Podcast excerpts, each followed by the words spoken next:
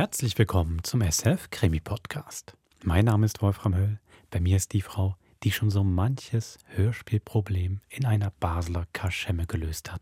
Susanne Jansson. Hallo Wolfram. Ich bin froh, dass du nicht gesagt hast Basler Damentoilette. Weil die kommt heute auch noch vor.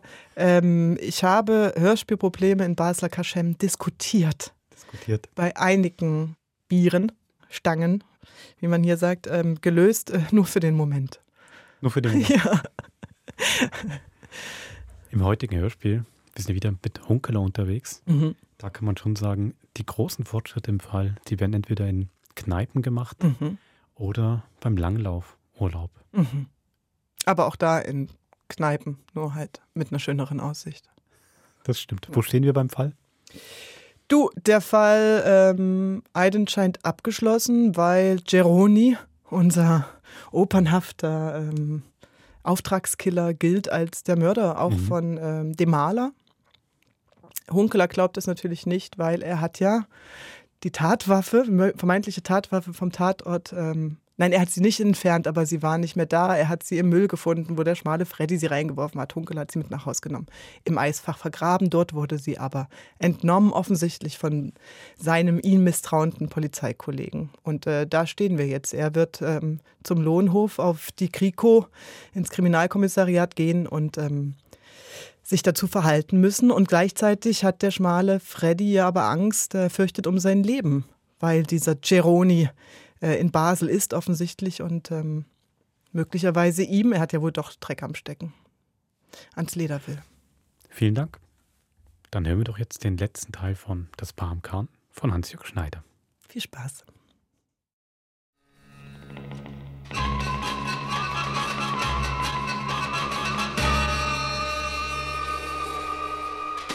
Fritz Stampfli wohnte an der Markkircher Straße, dicht an der Grenze zum Elsass. Ein Kleinbürgerviertel mit billigen Dreizimmerwohnungen und Magnolien in den Vorgärten, die jetzt laublos im feuchten Nebel standen. Kleinwagen an Kleinwagen, sauber gepflegt, mit Kuscheltieren hinter den Rückfenstern. Stampfli wohnte parterre, gleich rechts neben dem Eingang. Ein unscheinbarer, mittelgroßer Mann von 30 Jahren, mit Nickelbrille und kurzem Haar. Erika Frösch hat mich angerufen. Sie hat gemeint, Sie seien okay. Ich solle Ihnen ruhig die Wahrheit sagen. Was für eine Wahrheit? Das frage ich mich auch. Ich kenne die Wahrheit nicht. Er saß auf einem Hocker, die Hände zwischen die Knie geklemmt. Im Gang draußen stand ein roter Trempersack. Ein Schlafsack lag daneben. Ein paar hohe Bergschuhe. An der Wand türmten sich meterhoch Zeitungen. Darüber hingen Fotos romanischer Fresken. Göreme. Ich habe solche Fotos bei Frau Frösch gesehen. Sind Sie Journalist? Wie kommen Sie drauf? Hunkeler zeigte auf die aufgeschichteten Zeitungen. Stimmt. Im Grunde bin ich Journalist. Oder besser Reiseschriftsteller. Nur ist es heutzutage sehr schwierig geworden, einen Text zu platzieren. Es gibt immer mehr Journalisten und immer weniger Zeitungen. Zudem sind die Fernsehteams überall schon da gewesen, wo man auch hinkommt. Wer will sich da noch die Mühe machen, einen Bericht über ein fremdes Land zu lesen? Hunkeler nickte. Er wusste das auch. Die unentdeckten Gebiete liegen vor der Haustür, das Elsass zum Beispiel. Oder der Schwarzwald. Ich reise gern. Ich habe gern ab und zu einen fremden Himmel über mir. Und deshalb sind Sie Reiseleiter geworden, damit Sie einen fremden Himmel sehen. Möchten Sie gern ein Bier trinken? Nein. Wenn ich bitten darf, Schwarztee. Stampfli setzte Wasser auf, warf zwei Teebeutel in einen Krug. Was ist das für eine Wahrheit, die Sie kennen oder nicht kennen? Stampfli runzelte die Stirn. Zwei senkrechte Falten erschienen zwischen den Brauen. Ich frage mich, ob ich mich mit Ihnen über Intimitäten unterhalten soll oder nicht.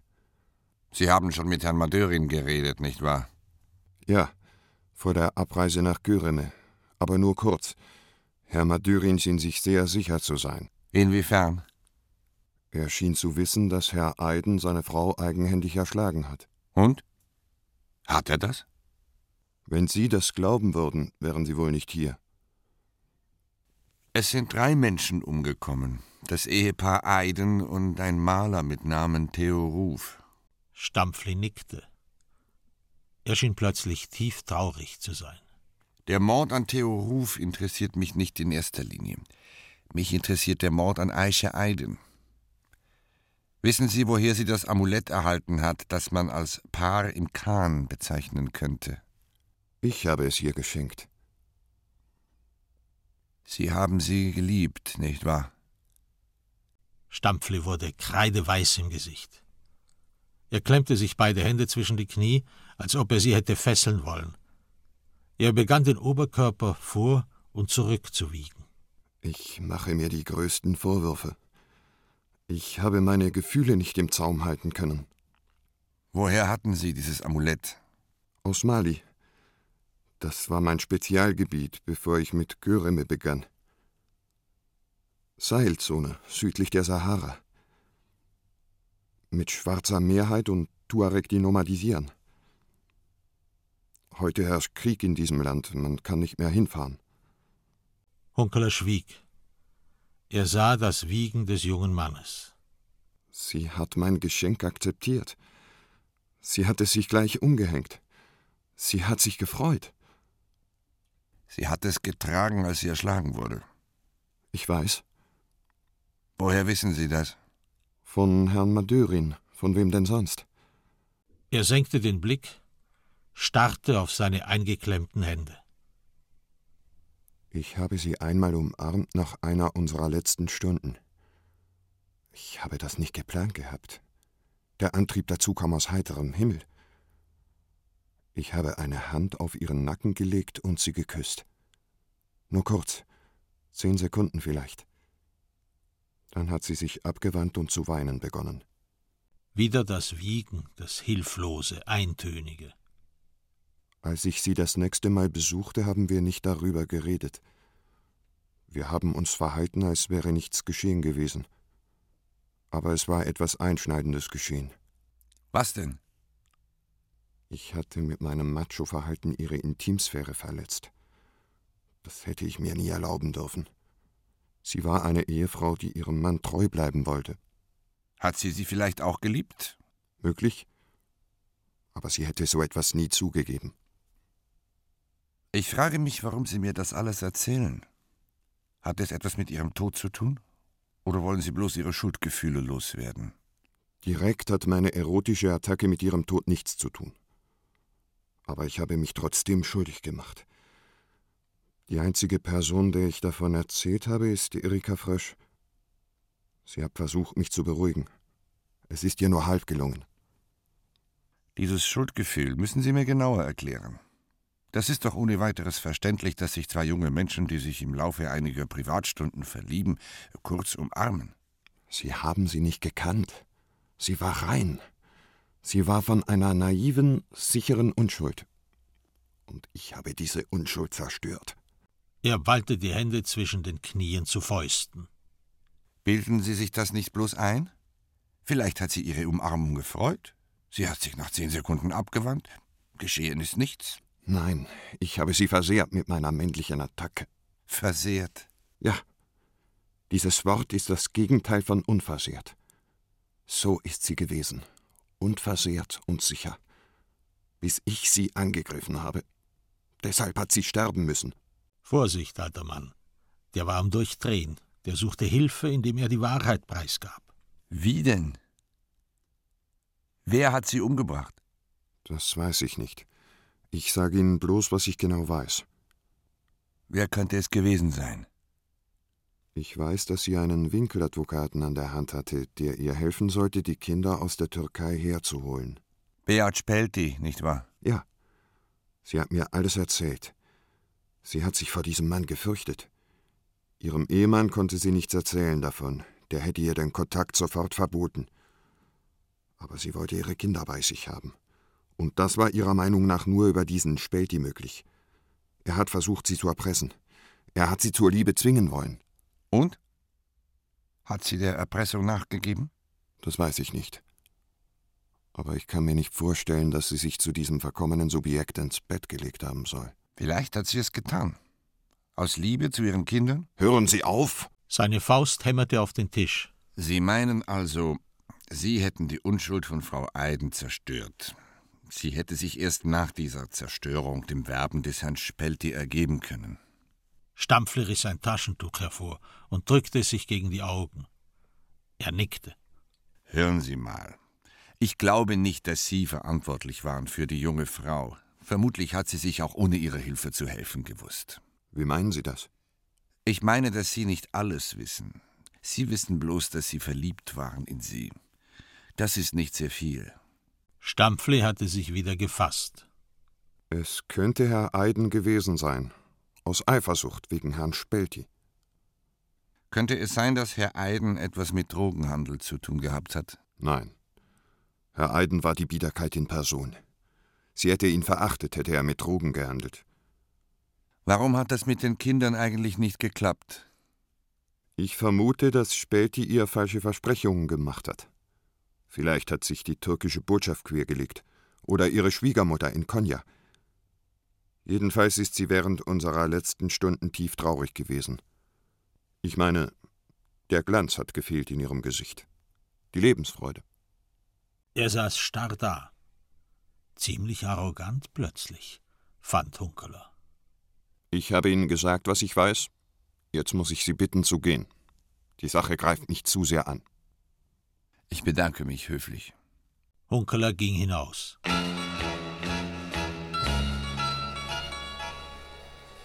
Am Abend ging er in die neue Brücke und setzte sich an den Stammtisch. Die üblichen Gäste waren da. Pedro, Rolf Herzog, Heinz Großenbacher. Niemand nahm mehr groß Notiz von ihm, außer dem schmalen Freddy, der ihn aus fiebrigen Augen anstarrte. Und? Wie gehen die Geschäfte? Ich mache keine Geschäfte. Ich lebe im Moment auf der Flucht. Du hättest das Messer liegen lassen sollen. Es war ein Fehler, es mitzunehmen. Warum soll es ein Fehler gewesen sein? Weil ich morgen auf den Lohnhof gehen und alles erzählen werde.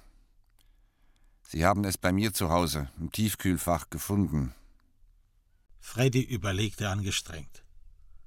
Seine linke Hand, die auf dem Tisch lag, zuckte. Er nahm sie weg. Lassen Sie mich deshalb braten? Keine Ahnung. Von was redet ihr eigentlich? Was soll das für ein Messer sein? Ein Gespräch unter Kollegen. Wir reden einen bestimmten Code. Kollegen? Seit wann gibst du dich mit solchem Ausschuss ab? Wir haben ein Geheimnis zusammen.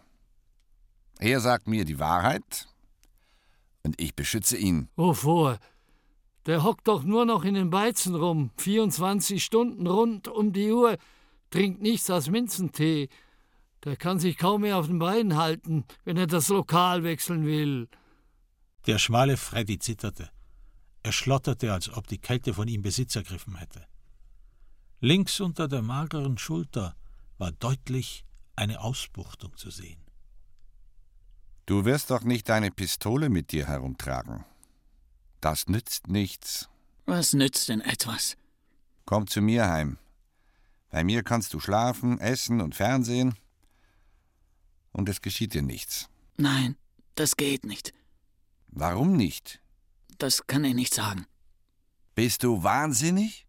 Weißt du, mit wem du es zu tun hast? Der schmale Freddy erhob sich, nahm mit zitternder Hand das Teeglas vom Tisch und ging nach hinten in die Ecke, wo er sich auf einen freien Stuhl setzte. Rolf Herzog schüttelte den Kopf. Was ist eigentlich los? Der spinnt richtig, der Freddy. Hat er etwas mit Theo Ruf zu tun gehabt? Ich weiß es nicht. Und wenn ich es wüsste, dürfte ich es nicht sagen.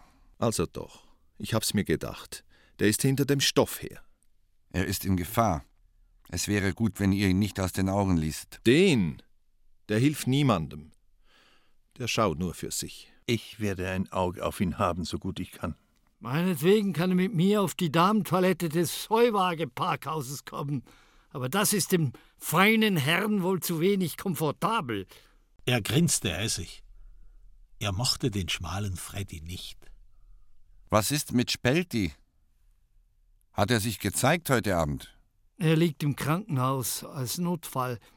Er wurde mit Blaulicht hingefahren. Ist er operiert worden? Das weiß ich nicht. Jedenfalls ist er am Ersticken gewesen. Geschieht ihm recht. Er ist ein Schwein. Warum ein Schwein?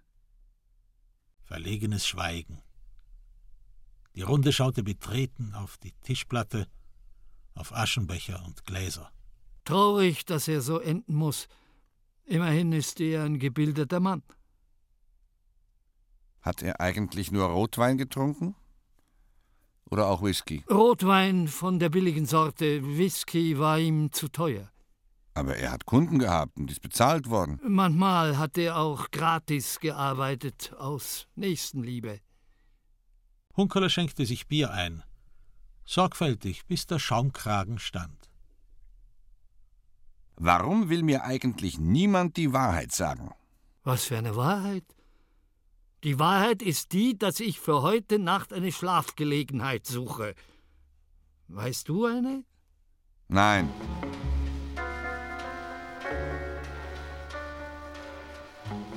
Am Montag, dem 28. November, betrat Hunkeler gegen zehn den Lohnhof. Er hatte sich Tee aufgegossen und Dosenmilch dazu getan, weil keine Frische mehr dagewesen war. Er hatte ein sauberes Hemd angezogen und sich gekämmt. Er hatte kurz auf den leeren Baum im Hinterhof geschaut, auf den Nebel, der zwischen den Häusern hing. Dann hatte er sich auf den Weg gemacht. In Madörins Büro saßen der Detektivwachtmeister, Lüdi und Haller. Auf dem Tisch lag neben dem Amulett das Messer mit Perlmuttgriff. Zwei Sirupflaschen standen da, halbleere Pappbecher. Ich rede erst, wenn Suter da ist. Hunkerler wartete. Niemand regte sich. Er klopfte eine Zigarette aus der Schachtel, nahm einen Zug. Dann drückte er sie aus. Endlich erhob sich Haller und ging hinaus. Madürin hustete. Es schüttelte ihn durch, er keuchte, rang nach Atem. Er trank einen Schluck Sirup, spülte mit Kaffee nach und warf den Becher neben den Mülleimer. Dann ging die Tür auf. Suter kam herein, hinter ihm Haller. Der Staatsanwalt mit bleichem Gesicht, sichtlich mitgenommen von einem schwierigen Wochenende. Er stellte sich ans Fenster, kratzte sich am Hals. Er drehte sich um. Wie stellen Sie sich das vor, Herr Kriminalkommissar Hunkeler? Was Sie getan haben, das ist Verrat. Ich habe nicht schlafen können die letzten zwei Nächte. So etwas ist im Basler Kriko noch nie vorgekommen. Ich muss wohl nicht betonen, dass ich grenzenlos enttäuscht bin. Trotzdem werden wir uns bemühen, Ihren Abgang möglichst ohne Aufsehen zu gestalten. Unser aller Ehre steht hier auf dem Spiel. Er weinte fast. Ein geknickter Mann. Ich habe das Recht, mich zu wehren. Jedenfalls verlange ich dieses Recht. Wie wollen Sie sich wehren? Sie haben ein wichtiges Beweisstück unterschlagen. Das schleckt keine Geiß weg, wenn ich so sagen darf.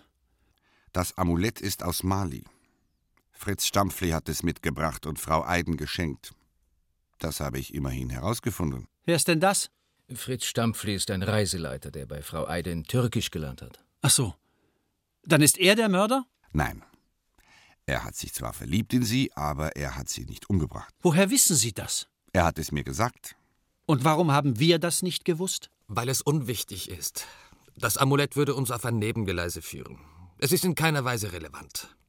Sutter dachte nach. Wieder kratzte er sich am Hals, als wäre ihm der Kragen zu eng gewesen. Weiter. Ich habe das Messer nicht aus Theo Rufs Wohnung entwendet. Wie bitte? Sie leugnen? Nein, ich sage die Wahrheit. Weil mir nur noch die Wahrheit helfen kann. Ich habe das Messer im Hinterhof der neuen Brücke in einem Mülleimer gefunden. Der schmale Freddy hat es dort versteckt, als ihm die Sache zu heiß wurde. Er hat das Messer aus Rufs Wohnung entwendet. Warum, wenn ich fragen darf? Das weiß ich nicht.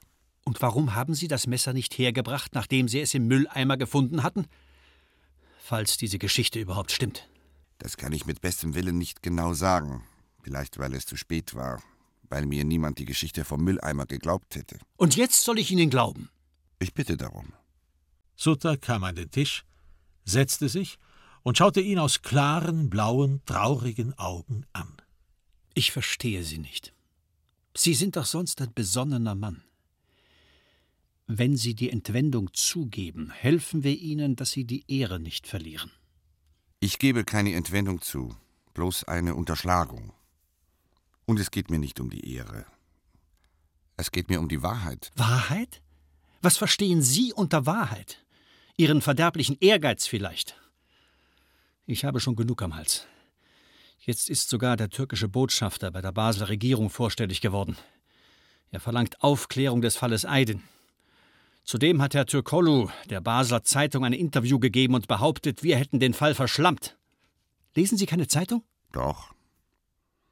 Aber der türkische Botschafter hat recht. Ich an seiner Stelle würde genauso handeln.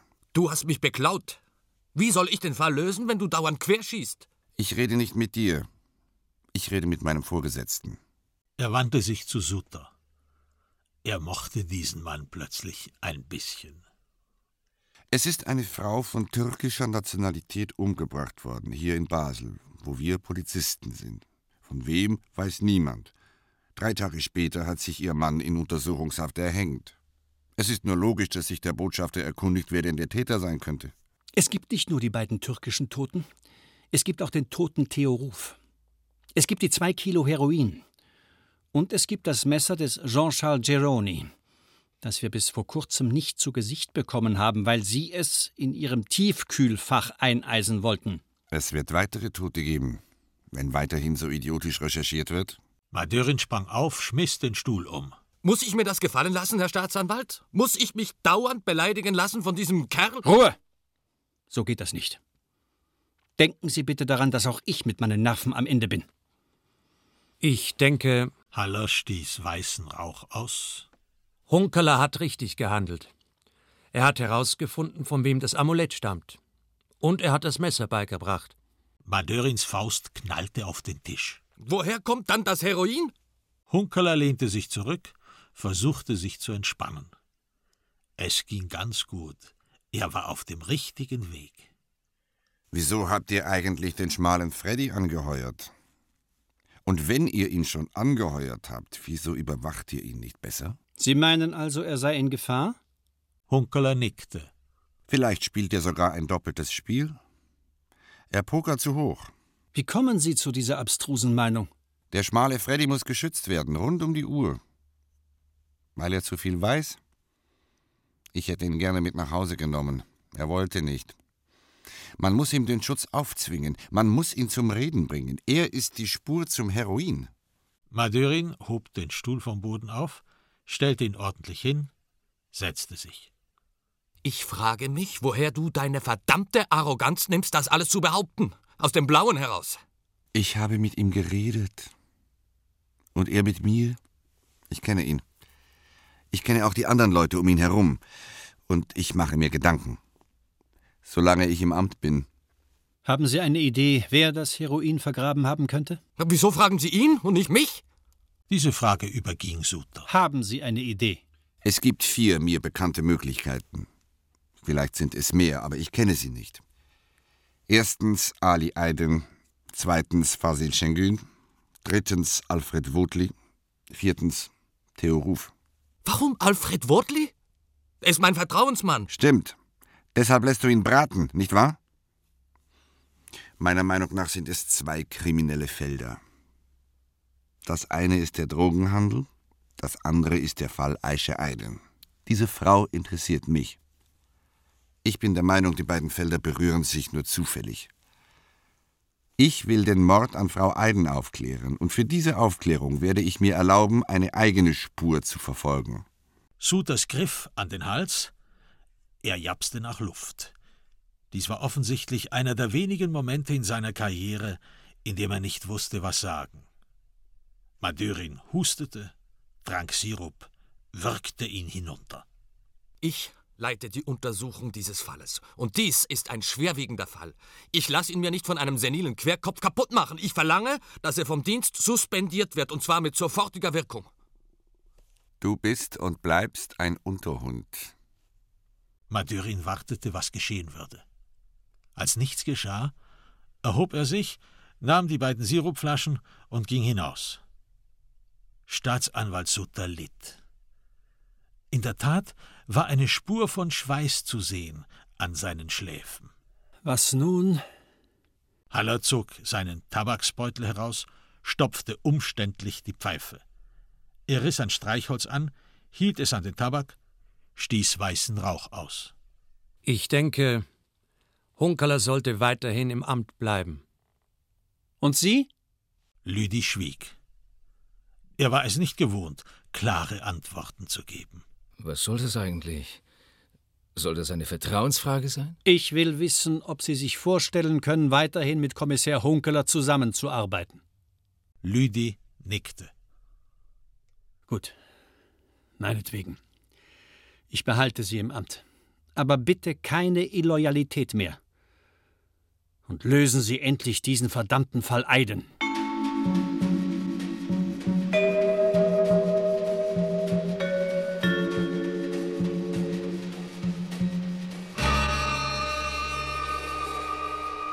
Hunkeler aß im Restaurant Kunsthalle zu Mittag, im weißgedeckten Teil.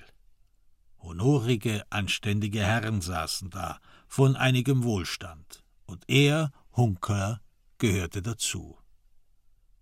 Niemand hatte ihn angeschrien, außer Madeurin der Kläffer.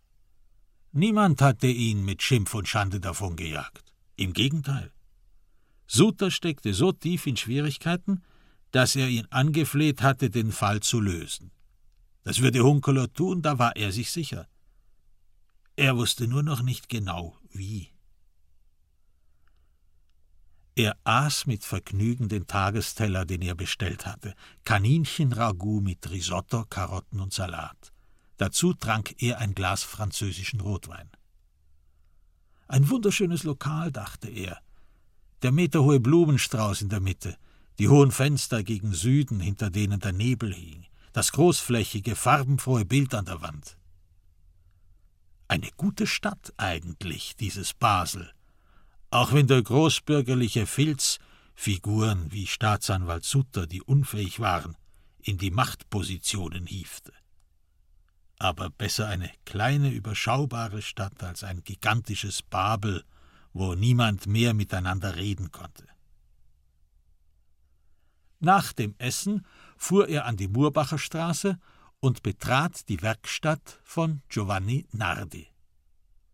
Der war ein rund 40-jähriger Mann mit Glatze und lebhaften Augen. Er war daran, das Tretlager eines alten englischen Rades zu öffnen.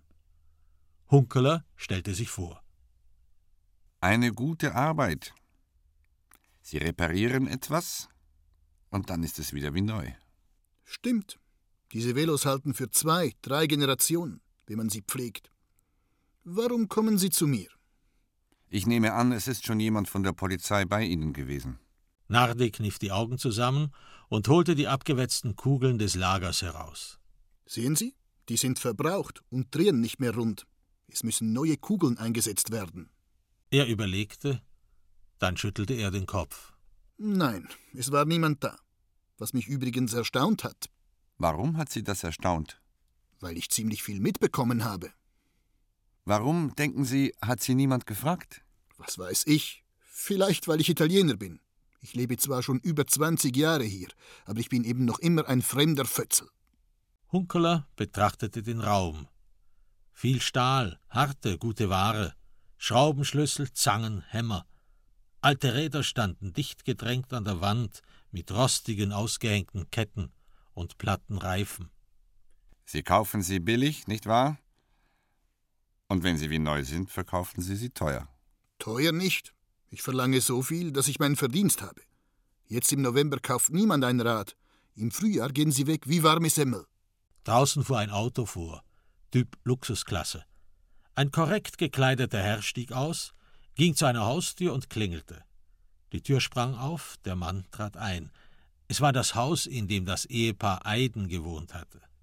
Was haben Sie denn an jenem 8. November gesehen? Ich arbeite stets mit dem Blick zur Straße hin, damit ich mehr Licht habe. Ich sehe also, wer ein- und ausgeht in jenem Haus. Ich sehe das, ohne dass ich will. Es war ein Dienstag. Um den Mittag herum. Es würde mich interessieren, wer zu jener Zeit ein- und ausgegangen ist. Es ist mir erst nachträglich aufgefallen, nachdem ich gehört hatte, dass die arme Frau erschlagen worden war. Es ist kurz vor Mittag ein Herr hineingegangen. Wie sah er aus? Ich habe nicht groß darauf geachtet, es lag Nebel in der Straße.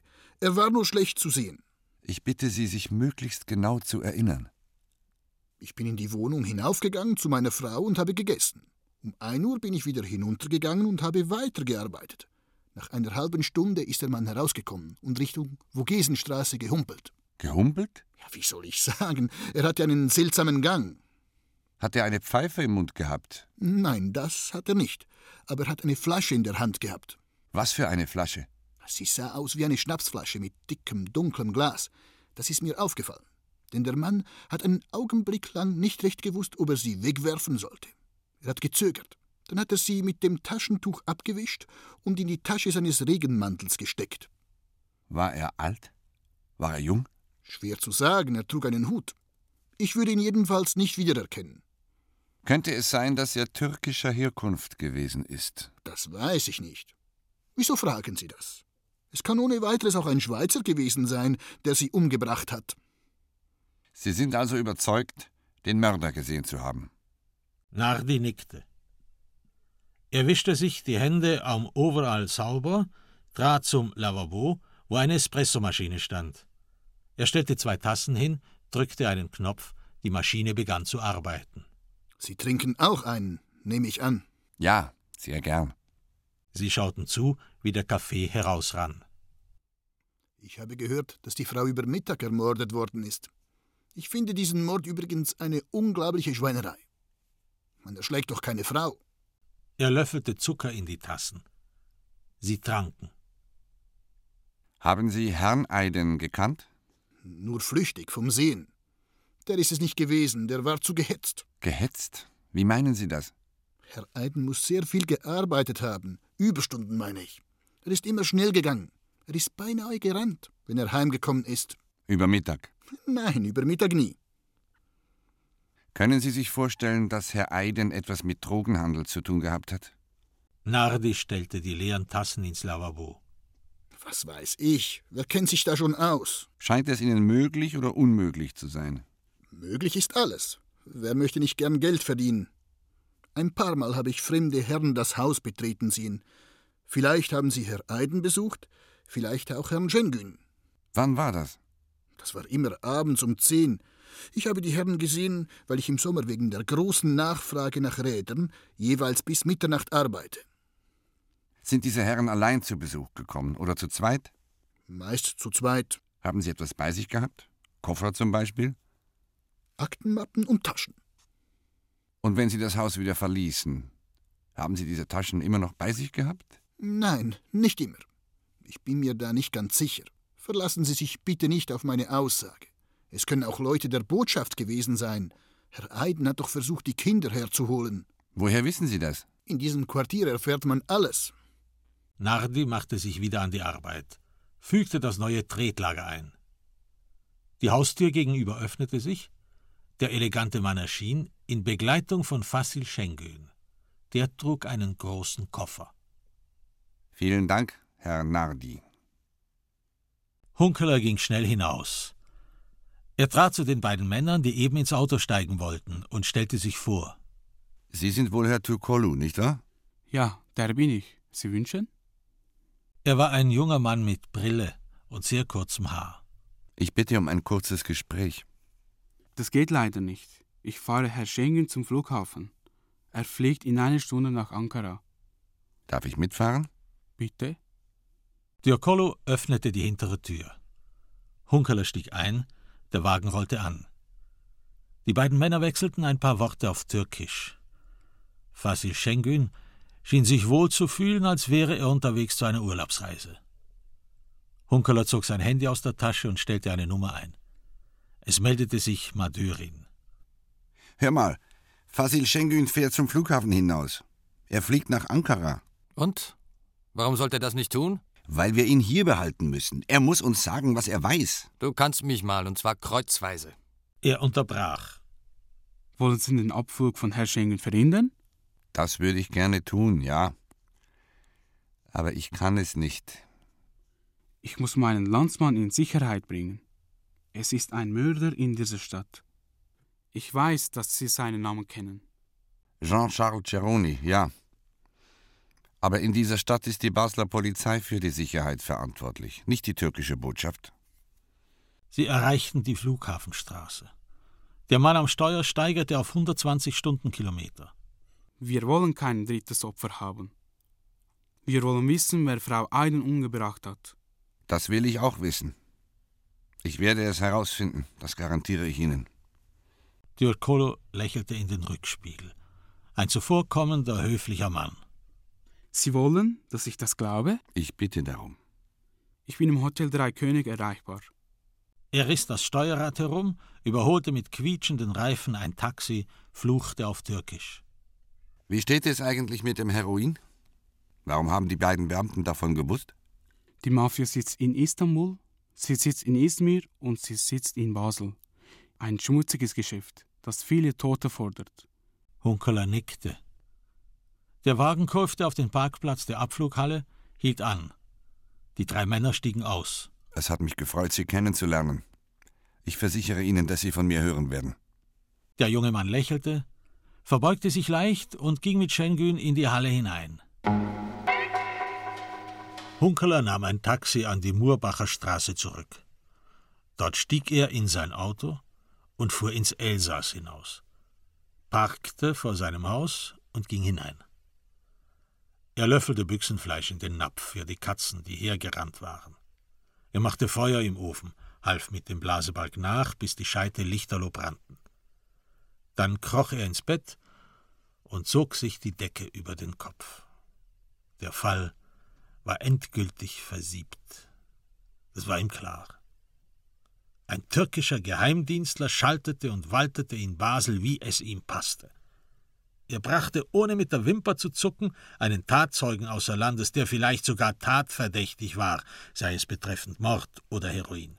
Und dies, obschon die Basler Polizei in Gestalt von Detektivwachtmeister Madörin, der die Untersuchung leitete, davon Kenntnis hatte. Unkeler lachte bitter.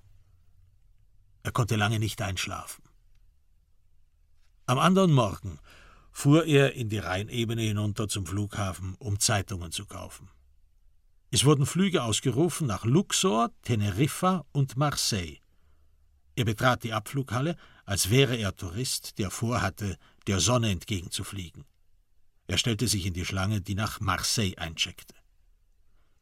Geschäftsleute standen da, zwei junge Liebespaare, die dauernd kicherten, eine arabische Familie mit drei Kleinkindern und dicken Koffern, der vierte Mann vor ihm war ein kleiner, untersetzter Herr mit sehr breiten Schultern. Er hatte kein Handgepäck bei sich, keine Aktenmappe, nichts. Er stand reglos da, als interessiere ihn seine Umgebung überhaupt nicht. Hunkeler wartete mehrere Minuten. Dann trat er aus der Schlange und ging nach vorn zum Schalter. Ist Marseille Endstation? Oder fliegt die Maschine weiter nach Martinique? Aber nein, Monsieur, es ist eine kleine Maschine, sie fliegt nach Marseille. Aber früher ist doch vom Euro-Airport Basel-Mulhouse ein Jumbo der Air France nach Martinique geflogen, der in Marseille zwischengelandet ist. Fliegt er nicht mehr? Nein, es hat an Nachfrage gefehlt. So eine Schweinerei. Hunkeler schimpfte nach bester Schweizer Art, sichtlich empört. Er sah, wie die Leute zu kichern begannen. Sie fanden ihn komisch. Er sah auch, dass der kleine, breitschultrige Mann auf der linken Wange eine Narbe hatte. Fluchend ging er dem Ausgang zu. Als er auf der Höhe des kleinen Mannes war, zog er mit einer knappen Bewegung die Pistole aus dem Halfter. Monsieur Jean-Charles Geroni? Der Mann blieb mehrere Sekunden reglos stehen. Dann drehte er den Kopf und lächelte Hunkeler an. Enfin. Er hob sehr langsam die Hände, erst auf Hüfthöhe, dann weiter hinauf bis zur Brust. Vous avez gagné. Félicitations. Immer noch lächelte er. Das Geschehen schien ihn fröhlich zu stimmen. Als er die Hände in Kopfhöhe hatte, zögerte er. Er betrachtete genau den Manschettenknopf an seinem linken Hemdsärmel. Dann biss er zu, sehr schnell, riss den Knopf weg, zerbiss ihn und schluckte den Inhalt hinunter, der bitter sein musste. Man sah das am Zucken seiner Lippen, sonst verzog er keine Miene. Langsam senkte er die Arme wieder, ging in die Knie. Ein Blutstropfen erschien zwischen seinen Lippen. Dann noch einer. Er leckte sie nicht weg. Er kippte zur Seite, schlug mit dem Kopf auf. Endlich schrie eine Frau. Sie trat zurück, die Hände vor dem Mund mit entsetzten Augen. Auch die anderen Leute traten zurück, bildeten einen Kreis, in dessen Mitte Hunkeler sich hinkniete. Er sah gleich, dass Jean-Charles Ceroni tot war. Er erhob sich und ging sehr schnell zur Frau hinter dem Schalter. Da hat ein Mann Selbstmord gemacht. Rufen Sie die Ambulanz und die Grenzpolizei an. Er rannte hinaus über den Vorplatz zu seinem Auto, startete den Motor und gab Gas. Er fuhr mit über 100 Stundenkilometern durch den Nebel, obschon er wusste, dass er zu spät kommen würde. Er parkte auf dem Trottoir vor der Volta-Stube, rannte hinein und fragte nach der Treppe, die in den dritten Stock hinaufführte. Er rannte hinauf. Auf der dritten Etage saß Haller auf einem Taburett vor einer Tür. Die erloschene Pfeife hing in seinem Mund. Offensichtlich hatte er geschlafen und war soeben erwacht. Du hier? Wo brennt's denn? Hunkeler stellte sich in Position, die rechte Schulter nach vorn gerichtet. Dann rannte er mit seinem ganzen Gewicht gegen die Tür, die schon beim ersten Stoß aufsprang. Im Wohnraum lag auf einer Couch der schmale Freddy. Er lag auf dem Rücken, als würde er schlafen. In der rechten Hand hielt er eine entsicherte Pistole. Dort, wo das Herz war, steckte ein Messer mit Perlmuttgriff in seinem Körper. Haller war ihm gefolgt. Ruf Madörin an. Und ruf die Ambulanz an. Es nützt zwar nichts mehr, aber wer weiß. Er trat auf den Balkon hinaus, beugte sich vor und schaute in den Hof hinunter. Eine Glycinie wuchs dort, die sich in drei armdicken Trieben einem Eisenträger entlang bis unters Dach hinaufgewunden hatte. Kein besonderes Problem, hier hinauf und wieder hinunter zu klettern. Er trat zurück in den Wohnraum und setzte sich auf einen Stuhl, der neben der Couch stand. Er betrachtete die Leiche des Alfred Wotli. Das sehr magere Gesicht, das jetzt im Tode noch knochiger geworden war die schmalen Schlüsselbeine, die aus der weißen Haut drückten, das lange, strähnige Haar, das noch mehrere Stunden weiter wachsen würde. Es tut mir leid. Ich habe dich beschützen wollen. Es ist mir nicht gelungen.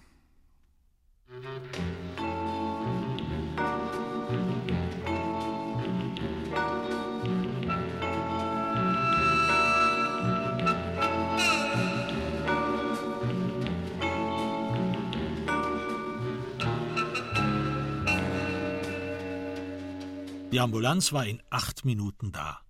Sutter, Madörin und Lüdi kamen nach einer halben Stunde. Sie machen Sachen.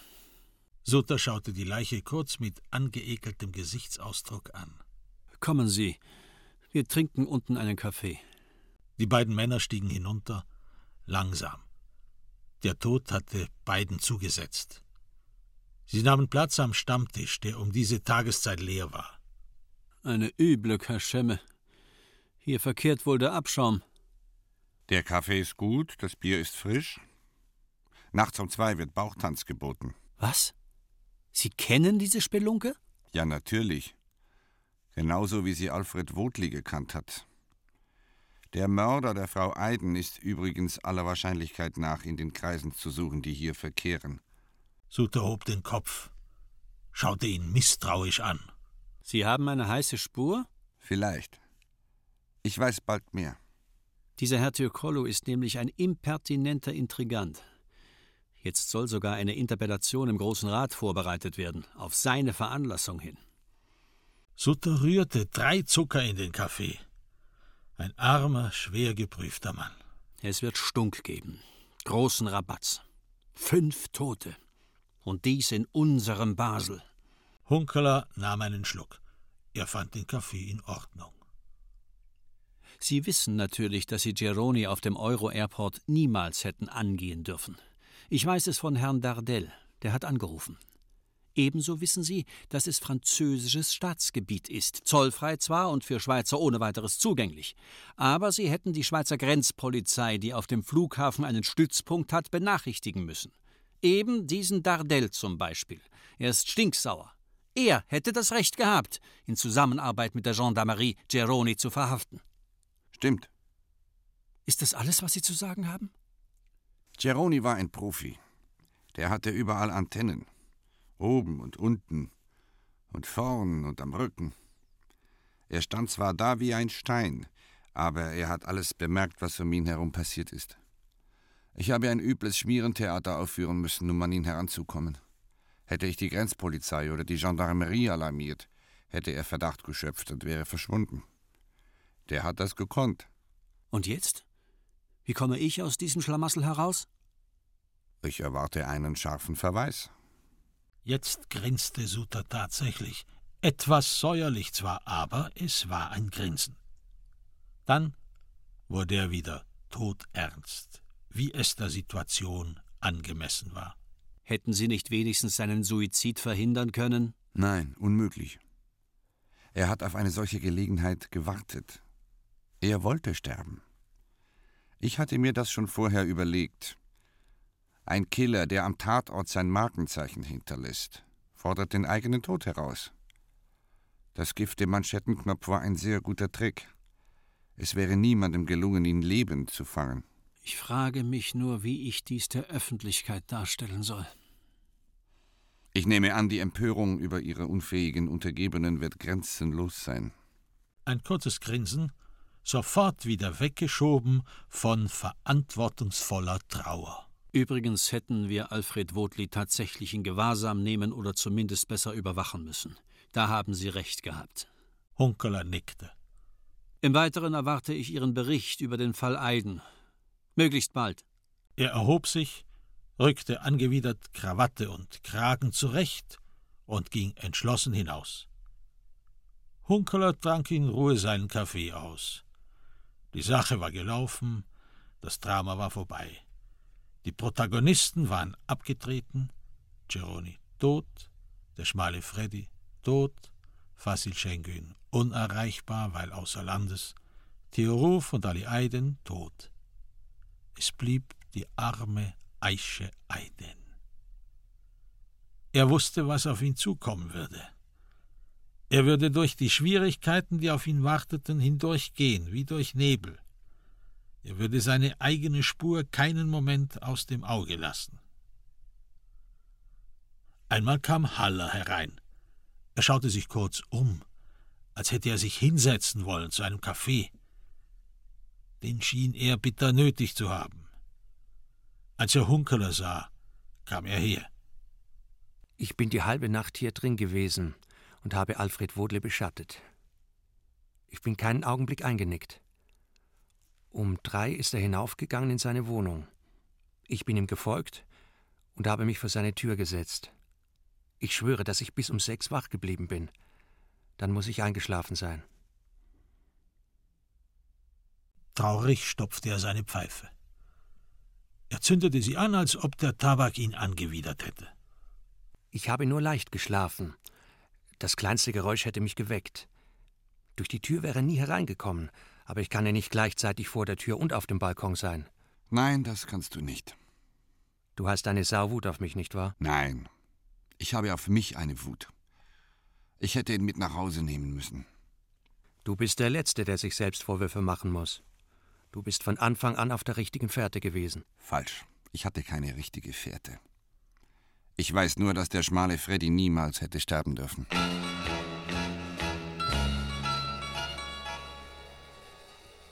Am Abend gegen neun war Hunkeler mit Hedwig in der Kunsthalle verabredet, und zwar im Teil ohne Tischtücher.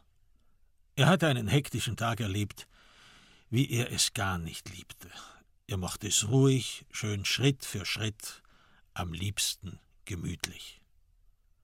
Aber die zwei Toten dieses Morgens hatten eine Maschinerie in Gang gesetzt, die im Leerlauf auf Hochtouren lief und Geschrei, Beschuldigungen und heiße Luft produzierte. Erst war er zum Euro-Airport hinausgefahren und hatte im Büro der Schweizer Grenzpolizei mit Herrn Dardel und einem Monsieur Rasser von der Gendarmerie debattiert. Herr Dardel hatte sich kurz gefasst mit seinen Vorwürfen, aber Monsieur Rasser war très sévère, très sérieux, assez rigoureux. Er sprach eine halbe Stunde lang sehr gepflegtes Französisch, wies mit allem Nachdruck auf die Unbotmäßigkeit hin, die sich Hunkeler hatte zu Schulden kommen lassen, auf den Staatsvertrag, den die autonome République Française mit der Schweiz geschlossen hatte, den Euro-Airport betreffend, auf die Illegalität fremder polizeilicher Übergriffe auf französisches Staatsgebiet. Er war très choqué enormement frustré über die Schweizer Arroganz, auf französischem Staatsgebiet einen französischen Citoyen verhaften zu wollen. Er beschwerte sich über die Imprévoyance, mit der das geschehen war, so dass Monsieur Geroni sich dermaßen in Angst und Schrecken hatte versetzen lassen, dass er zum letzten Mittel griff, nämlich zum Suizid. Das sei skandaleux, vraiment dégueulasse. Hunkeler nickte immer zu, er gab Monsieur Rasser in jedem Punkt recht. Es sei ihm Übereifer geschehen, im Feuer der Verfolgung eines gefährlichen Mörders. Er entschuldige sich in aller Form. Er werde dafür sorgen, dass so eine eklatante Verletzung der französischen Souveränität nie mehr vorkommen würde. Dann begann er, auf Schweizerdeutsch vom toten Theo Ruf zu reden, der am Strick gehangen hatte, am Boden ein Messer mit Perlmutt griff von Alfred Wotli, in dessen Brust ein ebensolches Messer gesteckt hatte. Er sprach von den zwei Kilo Heroin, vom toten Herrn Eiden in der Zelle, vom zerstörten Gesicht der Ehefrau. Mais c'est affreux. Wer macht so etwas? Das wisse er nicht, sagte Hunkeler. Aber er werde es herausfinden. Mit Sicherheit. Gut, sagte Monsieur Rasser. Er werde noch einmal ein Eug zudrücken. Er werde es bei einer scharfen Protestnote an den ersten Staatsanwalt bewenden lassen, aber er hoffe weiterhin auf gute Zusammenarbeit. Anschließend war Hunkeler auf den Lohnhof gefahren, hatte sich in Madörins Büro gesetzt und gewartet. Er hatte den verschlossenen Schrank angeschaut, in dem das Dossier Eiden verwahrt sein musste. Er hatte den Schrank nicht angerührt. Nur keine weiteren groben Fehler, alter Mann. Es wird sich alles lösen. Er kippte den Stuhl nach hinten, stellte die Füße gegen die Tischkante, umfasste mit beiden Armen seine Knie und legte den Kopf darauf. Er atmete tief und ruhig. So blieb er eine ganze Weile sitzen. Madörin kam gegen zwei. Hunkeler hörte, wie sich die Tür öffnete, dann wieder schloss. Er hörte die Schritte des Kollegen, die näher kamen. Er löste sich aus seiner Umklammerung, öffnete die Augen. Ich bin am Ende. Madörin setzte sich. So kann ich nicht weiterarbeiten. Du machst alles kaputt. Er nahm einen Schluck aus dem Pappbecher, den er mitgebracht hatte. Erst rumorst du in der Szene herum und lässt dich vom Mann, den ich angeheuert habe, ins Ohr beißen. Du meldest den Tod des Theoruf nicht. Du bringst das Messer nicht her. Du willst auf fremden Staatsboden einen Mann verhaften und treibst ihn in den Suizid. Warum? Willst du mich zerstören? Es ist alles so fade, so stinklangweilig und dumm. Ich bin tatsächlich am Ende, ob du das jetzt glaubst oder nicht. Ich habe Suter mitgeteilt, dass ich den Fall abgebe. Es gibt keinen Fall mehr. Es gibt nur noch die Frage, wer Aisha Aiden umgebracht hat. Früher habe ich dich gemocht. Du hast mir viel beigebracht, das gebe ich gerne zu. Jetzt finde ich dich unausstehlich. Es geht nicht darum, wie du mich findest. Es geht darum, dass wir beide beim Kriko sind und dieses hat einen Riesenfall versiebt. Jetzt müssen wir gemeinsam dafür gerade stehen. Es ist unmöglich, dass du aussteigst. Was hat der Suter zur Antwort gegeben? Dass es unmöglich sei. Madörin trank seinen Pappbecher aus und warf ihn knapp neben den Mülleimer. Genau das meine ich. Wenn du den Eimer doch nie triffst, wieso versuchst du es immer wieder? Du wirst ihn nie treffen. Also lass es bitte sein. Madörin wandte den Blick zu ihm. Hilflose, ängstliche Hundeaugen. Dies ist mein Büro. Ich bitte dich, es zu verlassen. Hunkeler war hinausgegangen, den Leonardsberg hinuntergestiegen und durch die Steinenvorstadt gewandert. Eine triste Stadt, die Gassen nass vom Nebel, die Gesichter der Menschen trübe. Im Hochhaus vorn war er mit dem Lift hochgefahren zu Harry Sauna. Er hatte auf der Pritsche gedöst und geschwitzt. Oben auf dem Balkon hatte er eine halbe Stunde in den Nebel gestarrt. Anschließend wieder die Hitze und kaltes Wasser, das Ganze dreimal, als hätte er etwas für seine Gesundheit tun wollen. Dann hatte er sich hingelegt auf ein Bett und mehrere Stunden geschlafen. Jetzt, es war neun, betrat er die Kunsthalle. Er sah Hedwig gleich neben dem Eingang sitzen. Wie geht's? Du schaust wieder einmal ziemlich kaputt aus. Ich mag nicht immer von mir reden. Wie geht es dir? Danke für die Nachfrage. Mir geht es blendend. Woher kommst du jetzt? Vom Lohnhof? Nein, aus der Sauna. Er schaute sie an. Er musste fast weinen. Hör auf. Ich mag keine Tränen sehen. Alles, was ich anfasse, wird zu Tod. Was ist denn wieder los? Was ist geschehen? Ich habe heute zwei tote Menschen gesehen. Ach du lieber Himmel, hört das nie auf. Da, alter Mann, nimm mein Tuch und wisch dir die Tränen ab. Dann versuchen wir, zusammen in allem Anstand zu essen. Er nahm ihr Taschentuch, tupfte sich die Wangen trocken. Sie bestellten Neuenburger Saucisson mit Lauchgemüse und einen halben Dohl. Ohne dich wäre ich schon längst in der Fritmat gelandet. Daraus wird nichts, dafür sorge ich. Du kannst nicht einfach in die Depression abschnappen. Übrigens habe ich gelesen, dass über tausend Metern die Sonne scheint. Du solltest in den Schwarzwald fahren. Für mindestens drei Wochen. Ich werde dich besuchen und wir werden es gut haben zusammen.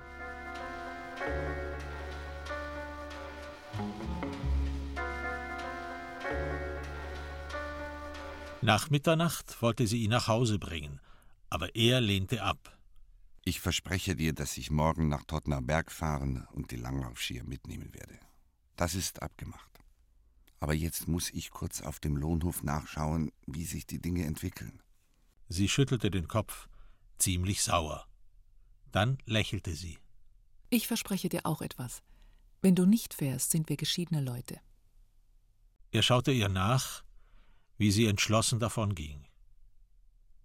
Er stieg den Leonhardsberg hinauf. Hunkeler fand die Gruppe in Madörins Büro versammelt. Haller fehlte.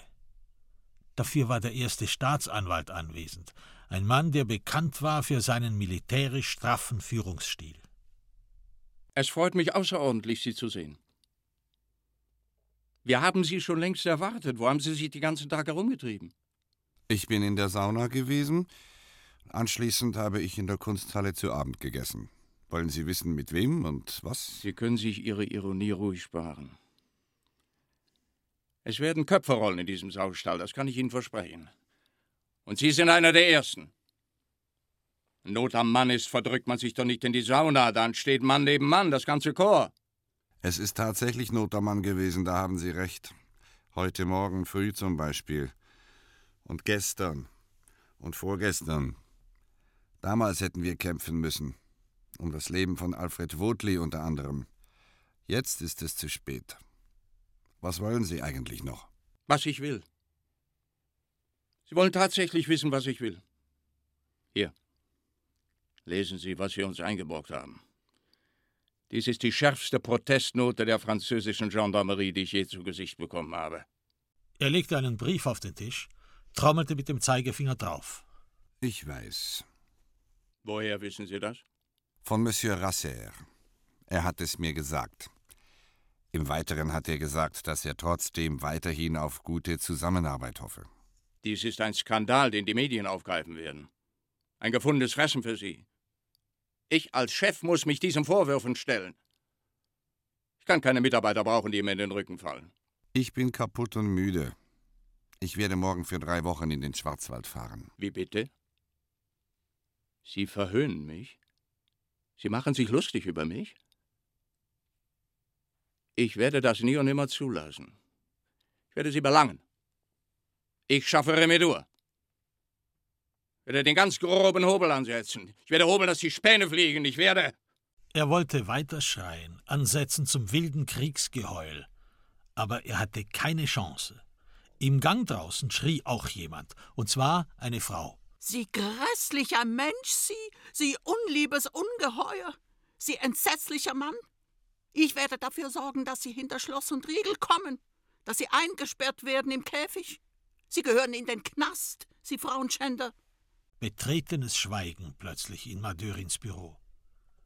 Dort draußen war offenbar eine Dame am hemmungslosen Durchdrehen. Die Tür ging auf, Haller erschien mit zerkratztem Gesicht. Er schob eine Frau vor sich her. Sie war klein und dürr und musste um die 80 Jahre alt sein. Ich brauche Hilfe. Ich werde nicht fertig mit ihr. Wie bitte? Sie verlangen nach Hilfe? Sie vergewaltigen mich und schreien nach Sukkurs? Das ist ein Skandal. Ich bestehe darauf, dass dieser Flegel sogleich in Ketten gelegt wird. Wegen Schändung einer Dame. Sutter erhob sich, würdevoll, majestätisch, und sagte mit sonorer Stimme: Lassen Sie diese Dame los. Dame, das ist nicht schlecht, das ist wirklich nicht schlecht. Wo hast du eigentlich deine Pfeife? Die liegt draußen am Boden. Dieses Biest hat sie mir aus dem Munde geschlagen. Jetzt lassen Sie endlich diese Frau in Ruhe. Sutters Stimme war noch tiefer geworden. Und wenn sie mich wieder gegen das Schienbein tritt?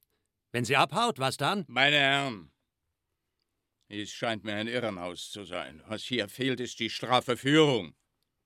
Ich verabschiede mich, habe morgen wichtige Sitzungen. Ich werde mich wieder melden. Dann wird Tacheles geredet. Er verbeugte sich kurz gegen die Frau und ging hinaus. Lüdi schloss die Tür und stellte sich hin. Jetzt kannst du sie loslassen. Dieses Miststück kommt nicht an mir vorbei. Wie reden Sie eigentlich von mir? Bin ich in den Fängen einer Vergewaltigerhorde? Dieser Unhold hier hat mir beide Schultern ausgerenkt. Sie stieß ihren Schirm gegen Hallers Bauch, so dass dieser zurückwich. Ich bin Amalie Sarasin. Ich lebe seit 82 Jahren in Basel, aber so etwas ist mir noch nie passiert. Ich bin überfallen worden von diesem Schläger hier. Das tut mir sehr leid, Frau Sarasin. Wirklich, ich bedauere das zutiefst. Aber Sie wissen, dass Sie hier in Sicherheit sind. Sie werden verstehen, dass ich mich verabschieden muss. Gute Nacht. Wie bitte? Sie fliehen? Aber nein, Sie missverstehen mich. Ich habe morgen in aller Frühe viel zu tun. Meine Herren, beschützen Sie bitte diese Dame. Sutter ging hinaus. Setzen Sie sich bitte. Madörin wirkte müde. Beruhigen Sie sich. Erzählen Sie.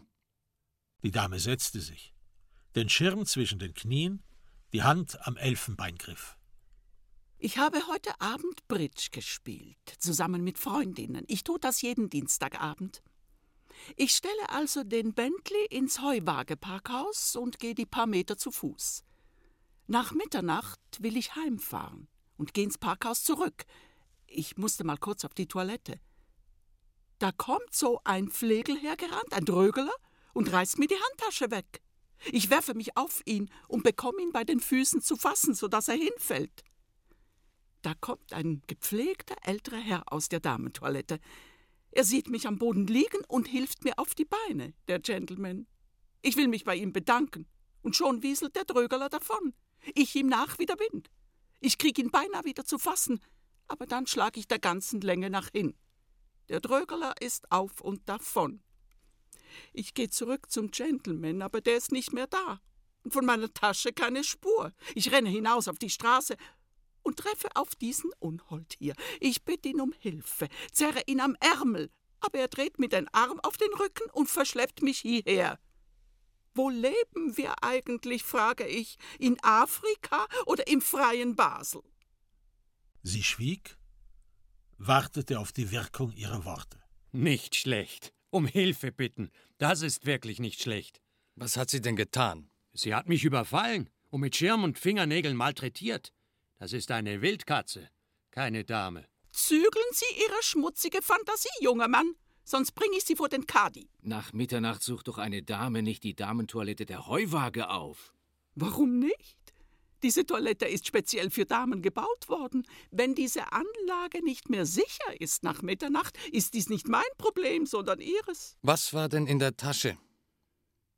Ein Tramabonnement, Lippenstift und Puder, eine Lorgnette und 50.000 Frankennoten.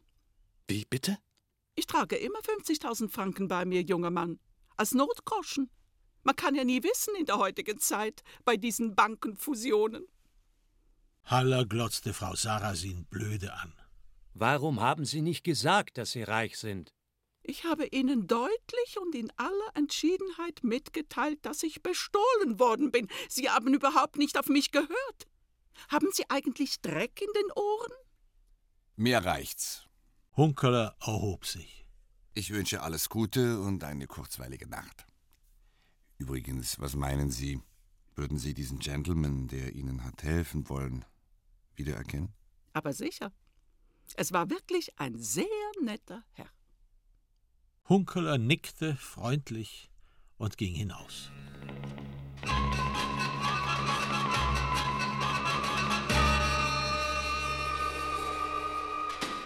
Andern Tags schlief Hunkeler bis gegen Mittag, traumlos und locker. Einmal erwachte er kurz wegen der Stundenschläge der nahen Turmuhr. Er zählte sie mit, dachte daran, dass er im Grunde bereits im Urlaub war und schlief weiter. Er frühstückte ausgiebig, Eier und Speck, eine geräucherte Forelle, zwei Joghurts, zwei Kannen Tee. Er öffnete das Fenster und hörte auf die Geräusche des Hinterhofs. Gleich gegenüber war ein Kindergarten. Er hörte die Kinder schreien und johlen. Nachwuchs, dachte er, die menschliche Spezies reproduziert sich, das Leben geht weiter. Hunkeler rief auf dem Lohnhof an. Lüdi meldete sich. Wie war denn diese Nacht? Hat Frau Sarasin euch auf Trab gehalten? Bis morgens um sechs, ja. Sie ist das zäheste Biest, das mir je unter die Augen gekommen ist. Und? Habt ihr den Dieb? Oder habt ihr wenigstens die Handtasche wiedergefunden? Nicht die Spur, das weißt du doch. Sie wird es verschmerzen, denke ich. Sie schon, aber Haller ist marode. Er liegt zu Hause im Bett mit einer Depression. Der kommt schon wieder hoch. Moment, leg bitte noch nicht auf. Morgen Donnerstag um 10 Uhr gibt es eine Pressekonferenz. Der erste Staatsanwalt informiert. Eingeladen sind Medienvertreter von nah und fern. Eingeladen sind wir alle, auch du. Tut mir leid, ich werde nicht anwesend sein. Willst du dir wieder Schwierigkeiten einhandeln? Nein, ich muss mich erholen. Meine Frau hat es mir befohlen. Und mein Arzt. Er legte auf, packte einen Koffer und trug ihn hinunter. Er holte im Keller die Langlaufskier samt Stöcken, schob alles in den Kofferraum und fuhr los. Er fuhr durch die Gasstraße, parkte vor der neuen Brücke und ging hinein. Er setzte sich an den Stammtisch und bestellte Kaffee. Nur Rolf Herzog saß da, die übrigen Stammgäste fehlten. Was war eigentlich mit Freddy? Wieso habt ihr ihn nicht hereingenommen? Hör auf. Ich will jetzt nicht reden darüber. Warum nicht? Weil ich nicht verantwortlich war für ihn. Hinten in der Ecke saß Jost Meyer vor einem Notenbuch und dirigierte.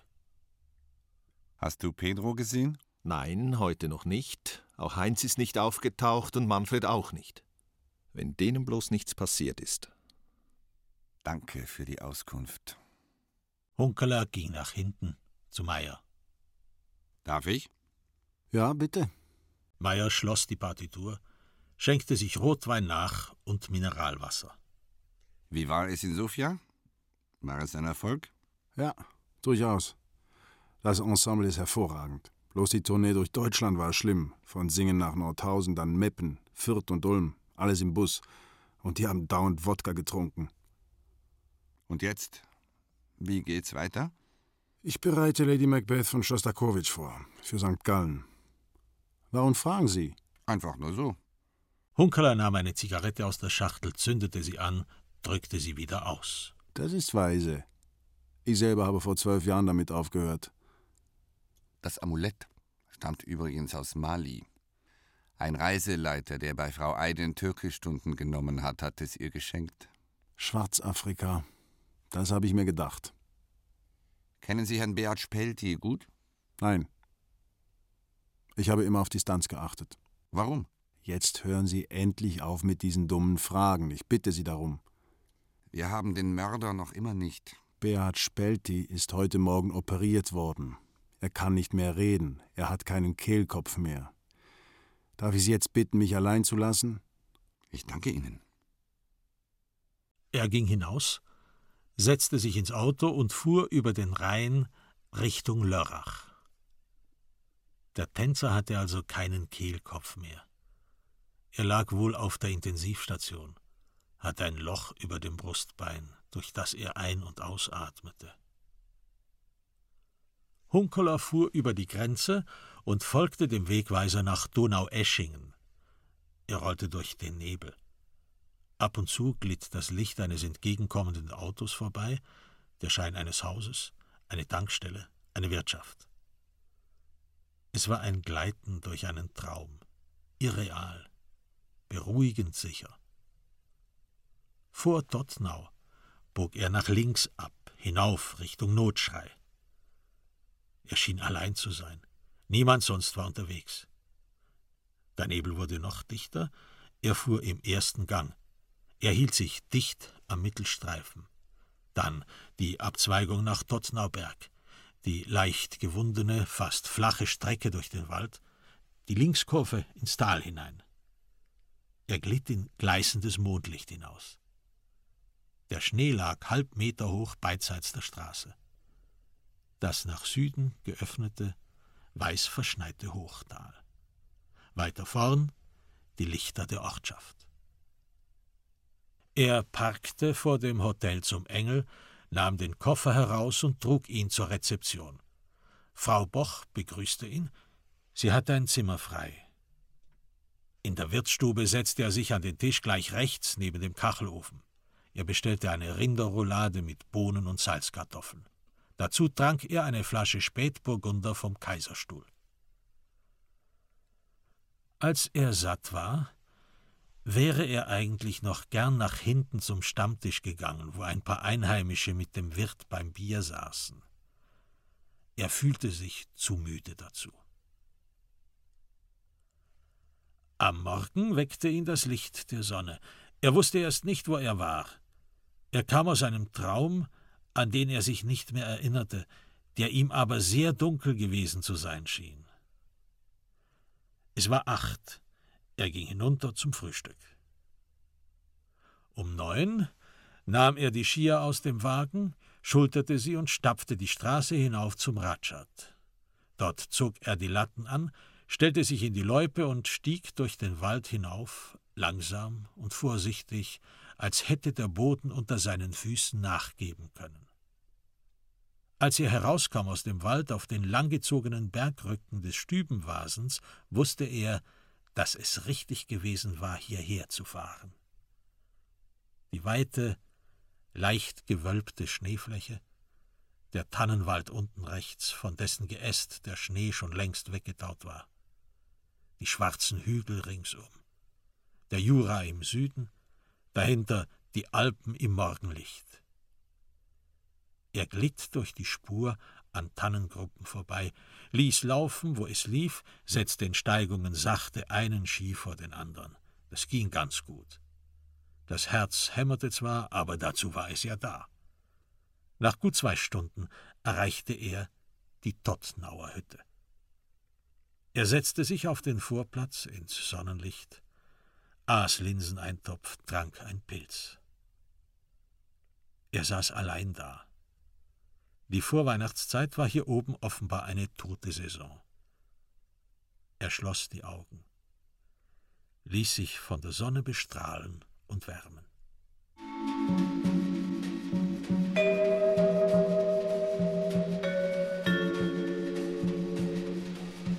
Am Abend dieses Donnerstags, es war der 1. Dezember, rief er Hedwig an. Wie geht's? Komm her, noch heute Abend. Ich brauche dich. Das geht leider nicht. Ich bin verabredet. Es ist so schön hier oben, dass man es allein fast nicht erträgt. Sie lachte, schien sich zu freuen. Du wirst es ertragen. Das tut dir gut. Ich habe ein Doppelbett. Wir könnten uns in die Ecke neben den Ofen setzen, essen und trinken und dann hochsteigen und uns umarmen. Morgen ist Freitag. Dann komme ich. Hunkeler trat auf den Balkon hinaus und schaute über das Tal zum Waldrand hinüber, über den der Mond rollte. Dieses weiße Licht, diese verzauberte Stille. Er zog sich die Jacke an, stieg zwei Treppen hinunter und spürte die Blasen an den Fersen. Er betrat die Wirtsstube. Gleich rechts beim Eingang neben dem Ofen, wo der schwarzbraune Denker hing, saßen an einem weißgedeckten Tisch die Herren Petro, Heinz Großenbacher und Manfred Giljen. Vor sich hatten sie eine Flasche Elsässer Riesling stehen. Auf ihren Tellern lagen Forellen in Mandeln gebacken. Die Herren waren sauber frisiert, trugen dezente dunkle Anzüge samt weißen Hemden, und jeder hatte eine Seidenkrawatte umgebunden. Schau an. Was für eine Überraschung. Er nahm ein Weinglas vom Nebentisch, griff die Flasche und schenkte sich ein. Zum Wohl, meine Herren. Er nahm einen Schluck. Es war Riesling der besten Sorte. Er setzte sich hin, nickte freundlich. Die drei freute das nicht. Besonders Pedro schien sich recht unwohl zu fühlen. So will es nun einmal der Zufall. Der ist ja bekanntlich der beste Kommissär. Vielleicht bestellst du noch eine Flasche, die da ist nämlich leer. Pedro winkte der Bedienung. Hunkeler wandte sich an Manfred. Eines deiner schönsten Gedichte kommt mir in den Sinn, wenn ich dich so anschaue. Frau beim Wäscheaufhängen heißt es. Deine Klamotten sind heute so rein und luftig, sonst stinkst du meistens wie ein Schwein. Wie kommt denn diese plötzliche Veränderung? Ich kann es nicht sagen. Das heißt, ich darf es nicht. Ich habe mein Ehrenwort gegeben. Aber ich habe wieder ein neues Gedicht gemacht. Hier, du kannst es haben. Er griff in die Tasche, zog einen Zettel hervor. Nein, danke. Ich schlage vor, wir reden zuerst vom Geschäftlichen. Wenn das geregelt ist, machen wir uns einen lustigen Abend, nicht wahr? Die drei nickten betreten. Die Frau brachte eine neue Flasche, schenkte ein und wünschte Gesundheit. Doch keiner hob sein Glas. Woher kommst du? Wie hast du mich gefunden? Es ist wirklich nichts anderes als ein blöder Zufall. Du hast schlicht Pech. Dieser Scheißdreck. Leck mich doch alles am Arsch. Er schob seinen Teller weg. Irgendetwas hatte ihm den Appetit verdorben. Sollen wir uns an einen anderen Tisch setzen? Nein, die beiden wissen alles. Also gut. Ich bin vorgestern Nacht noch kurz auf dem Lohnhof gewesen. Ein Kollege hat eine alte Dame hergebracht. Ein zähes Stück. Diese Dame hat herumgetobt und geschrien, ihr sei vor der Damentoilette des Heuwageparkhauses von einem Drögeler die Handtasche geraubt worden. Da sei ein älterer, gepflegter Herr aus der Damentoilette gekommen. Dieser Gentleman, so hat sie gesagt, habe ihr helfen wollen. Der Drögeler sei geflohen, sie sei ihm nachgerannt, vergeblich. Als sie zurückgekommen sei, hätten Handtasche und Gentleman gefehlt. Und in der Handtasche hätten sich 50.000 Frankennoten befunden. Ich habe geerbt. Deshalb habe ich meine Kollegen eingeladen. Das wird doch wohl noch erlaubt sein. Kannst du das beweisen? Nein, aber das muss ich nicht. Doch. Wenn du geerbt hast, läuft das übers Erbschaftsamt. Und wenn dir eine alte Tante 50.000 Franken geschenkt hat, musst du eine Bestätigung vorlegen. Jene Dame hat übrigens klipp und klar erklärt, dass sie den Gentleman mit Sicherheit wiedererkennen würde. Und jetzt? Was soll jetzt geschehen? Es gibt zwei Möglichkeiten. Entweder hast du die Tasche gefunden, dann hättest du den Fundgegenstand abliefern müssen. Oder du hast sie gestohlen. Dafür gibt's Gefängnis. Schweigen. Niemand sagte ein Wort. Alle sahen, dass Pedro ein geknickter Mann war. Einmal im Leben Urlaub im Schnee. Ist das wirklich zu viel verlangt vom Leben? Manfred Gilgen schüttelte empört den Kopf, nahm sein Glas, leerte es in einem Zug und schenkte sich nach. Los, trinken wir noch einen, bevor wir verhaftet werden. Es gibt noch eine dritte Möglichkeit. Und die wäre? Pedro war wieder hellwach. Er war ein zäher Bursche. Vielleicht sollten wir uns an einen anderen Tisch setzen? Nicht nötig. Es gibt keine Geheimnisse an diesem Tisch. Ich möchte den Namen des Mörders von Aisha Aiden haben. Ich möchte beweisen können, dass er es war. Ach so. Du willst mit mir einen Deal machen. Hunkeler nickte. Pedro zögerte, schaute seine beiden Kollegen an. Erst nickte Heinz, dann nickte Manfred. Einverstanden. Beat Spelti hat sie umgebracht. Woher weißt du das? Er ist an jedem Dienstag in die neue Brücke gekommen. Er hat Schmerzen gehabt in den Hoden, hatte Blut an der rechten Hand. Er war sichtlich verstört. Er hat alles erzählt. Die beiden Kollegen waren auch da. Stimmt. Heinz Großenbacher bezeugte es. Wir sind alle drei sehr erschrocken. Wir haben gewusst, dass er mit Frau Eiden ein Verhältnis hatte. Jedenfalls hat er das behauptet. Geglaubt haben wir es ihm nicht recht. Aber ein Frauentipp war er schon. Er hat zu tun gehabt mit ihr wegen ihrer Kinder. Er war ein Schwein, der Spelti.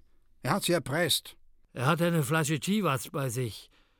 Die war voll Blut. Ich habe ihm gesagt, er solle sie in einen Mülleimer im Hinterhof werfen. Das hat er getan. Er hat erzählt, er habe ihr soeben mitgeteilt, dass seine juristischen Bemühungen endgültig nicht zum Ziele geführt hätten. Dann hat er sie umarmen wollen. Sie hat ihn in die Eier getreten, ziemlich massiv. Sie habe ihn beschimpft, hat er erzählt. Er sei ein dreckiges Schwein, sie hasse ihn wie sonst niemanden auf der Welt. Sie hat ihn angespien. Er hat durchgedreht und sie mit der Whiskyflasche erschlagen. Er hatte stets eine solche Flasche bei sich. Er hat weitergeschlagen, als sie schon tot war. So war das. Ekelhaft. Warum habt ihr das nicht gemeldet? Ihr habt einen hundsgemeinen, widerlichen Mörder gedeckt. Warum? Wir halten nichts von der Polizei. Wenn einer von uns etwas meldet, da geht es ihm wie dem schmalen Freddy. Früher oder später wird er zum Spitzel und muss dann glauben. Unterlassene Meldepflicht. Das grenzt an Begünstigung. Hör auf, ja? Aber das ist eine Riesenschweinerei. Jetzt hast du den Mörder ja. Hör bitte auf zu schreien. Dies hier ist ein bürgerliches Lokal. Habt ihr denn jedes Ehrgefühl, jeden Anstand verloren? Nein, im Gegenteil. Wie du siehst, sind wir anständig angezogen und sitzen in anständiger Gesellschaft.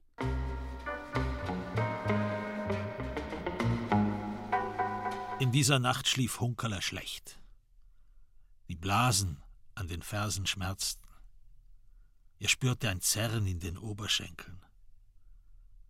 Er dachte an den versoffenen Lebemann Spelte, an die Flasche, die er in dessen Manteltasche gespürt hatte, an die Chivas Flasche, die er im Mülleimer gefunden hatte. Er hätte sie mitnehmen und untersuchen lassen können, dann wäre sie in kürzester Zeit als Tatwaffe erkannt worden. Aber nein, er hatte nach einem Messer gesucht. Wieder weckte ihn am Morgen die Sonne, aber diesmal hatte er keine Lust auf Schnee. Er wollte den Mörder haben, er wollte sein Geständnis. Nach dem Frühstück rief er auf dem Lohnhof an und verlangte Sutter. Er wartete mehrere Minuten, bis er endlich die sonore Stimme vernahm. Staatsanwalt Sutter? Hunkerler, Peter, ich habe eine dringende Bitte. Ich weiß nicht, ob dies der Moment ist, für Sie eine Bitte auszusprechen. Der erste Staatsanwalt hat getobt. Mit Fug und Recht, wie mir scheint. Es wird Verweise hageln. Gegen Sie werden Disziplinarmaßnahmen ergriffen werden. Ich sage Ihnen das in aller Freundschaft, wie es sich für langjährige Mitarbeiter gehört. Sie stecken zutiefst in der Bredouille. Ich habe den Mörder gefunden. Was für einen Mörder? Es war Geroni. Der ist tot. Den Mörder von Aisha Aiden. Das verschlug Sutter die Stimme. Er atmete schwer. Was soll das? Haben Sie Beweise? Ich bitte Sie, um elf in der Cafeteria des Kantonsspitals zu sein, zusammen mit Madörin.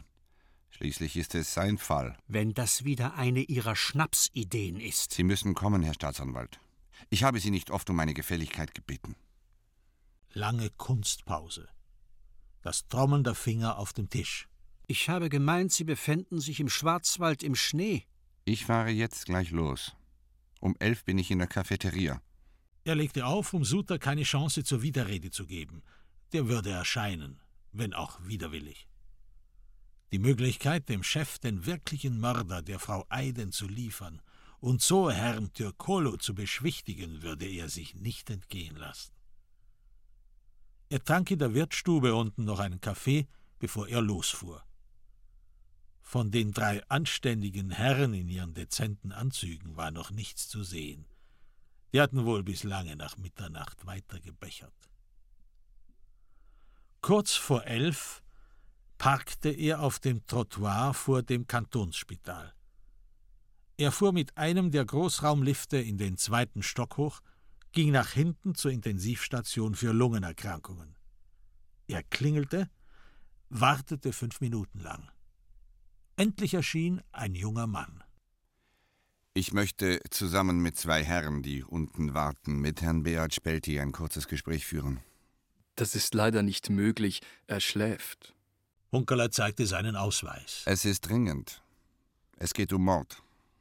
Der Mann verschwand. Nach weiteren Minuten erschien ein älterer Herr, der sich als Professor vorstellte. Er trug Jeans unter dem Berufsgewand, seine Füße steckten in Turnschuhen. Intelligente, entschlossene Augen. Eine Spur von Schalk in den Mundwinkeln. Es geht Herrn Spelt im Moment sehr schlecht. Es wäre das Beste für ihn, wenn wir ihn nicht wecken würden. Ich bitte Sie trotzdem, es zu tun. Es geht nicht nur um ihn, es geht um die Unschuld anderer Menschen, die ich mit seiner Hilfe beweisen will. Sagen Sie einmal. Der Professor grinste beinahe. Sie reden ja wie ein richtiger Kommissär aus dem Film. Hunkeler nickte. Genau so kam er sich vor. In zehn Minuten, aber nur kurz. Hunkeler ging durch die Gänge. Er hätte sich beinahe verirrt, aber dann sah er den Innenhof mit den tropischen Pflanzen und dem Wasserfall. Ein Wildentenpaar schwamm dort in einer Pfütze. Seltsam, dachte er. Wie finden die da wieder hinaus? Suter und Madörin saßen angewidert an einem Tisch inmitten von Rollstuhlpatienten. Sie haben sich verspätet. Eine Viertelstunde. Ich muss leider gehen. Ich habe eine wichtige Sitzung. Nein, Sie bleiben. Wie reden Sie mit mir? Suter merkte, dass sein Krähen an diesem Ort deplatziert war. Er flüsterte jetzt. Wie führen Sie sich auf?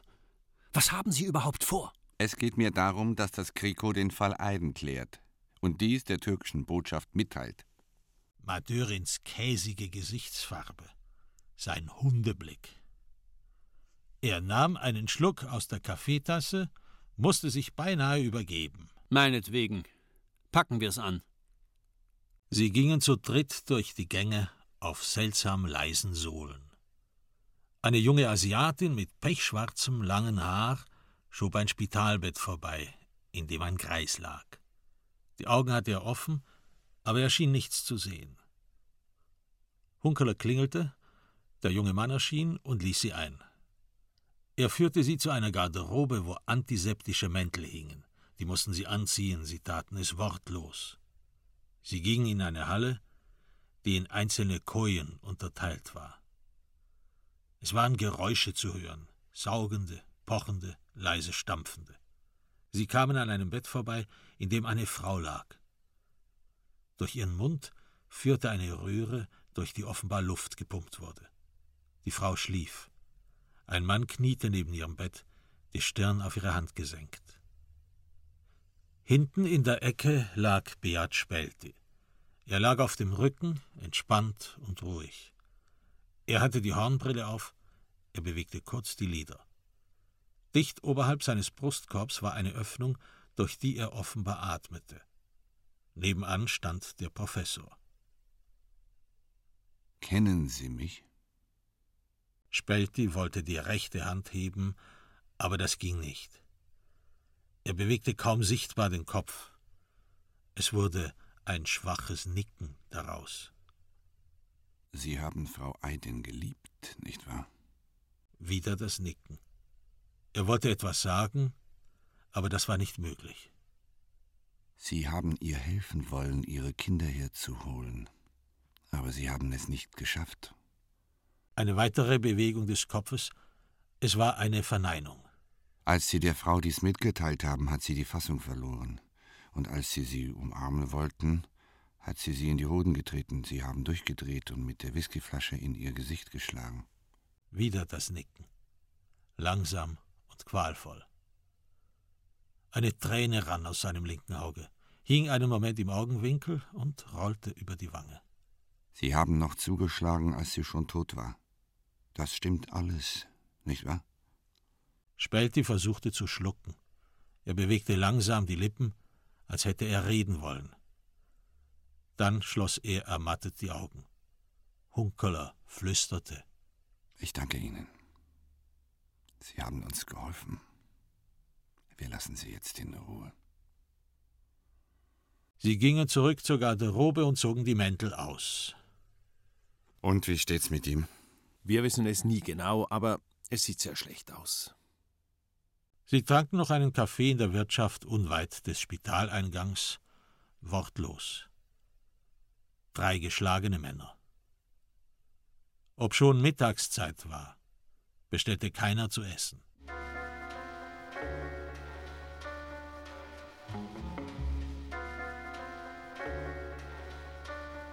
Hunkeler nahm den Bußenzettel unter dem Scheibenwischer weg, stieg ein und fuhr an die Gasstraße.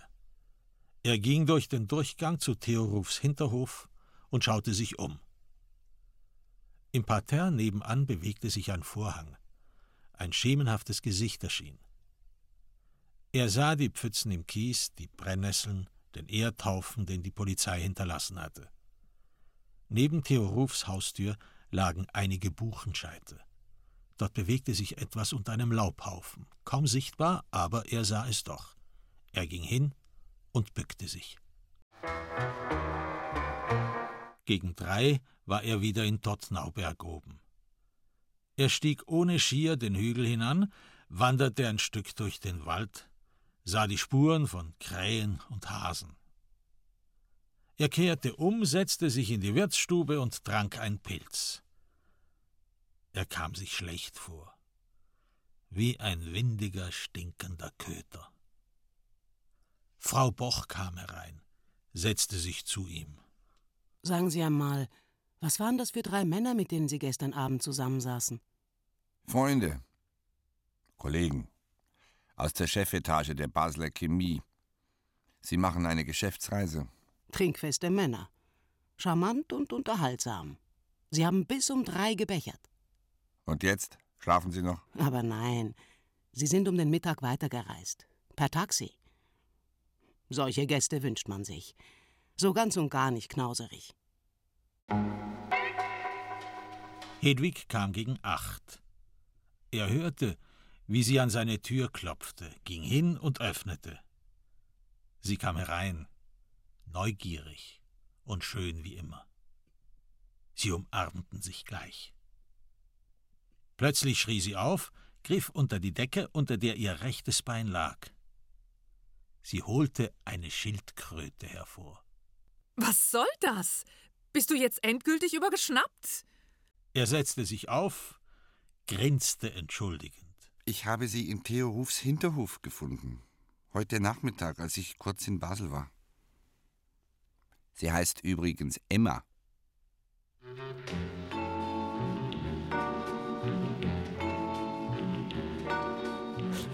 Wolfram, so jetzt ist mit der, mit der Schildkröte, sind ja wirklich alle Fäden äh, zu Ende geführt. Du überraschst mich ja sonst immer mit ähm, äh, herausgepickten äh, und zitierten äh, Formulierungen. Mhm. Also bin ich aber auch eins für dich. Und äh, ich frage mich, ob du das jemals zu einer ähm, Amtsperson gesagt hast. Sie unliebes Ungeheuer, sie. Gibt's das? Also sagen ältere Damen, sagen sowas. Unlieb, ne? Unlieb. Gut, sie war aufgebracht, aber trotzdem. Obwohl ich das Bild von dieser äh, offensichtlich, ich stelle so stelle ich sie mir vor, adretten ähm, ähm, reichen Baslerin auf dieser öffentlichen Toilette finde ich schon großartig.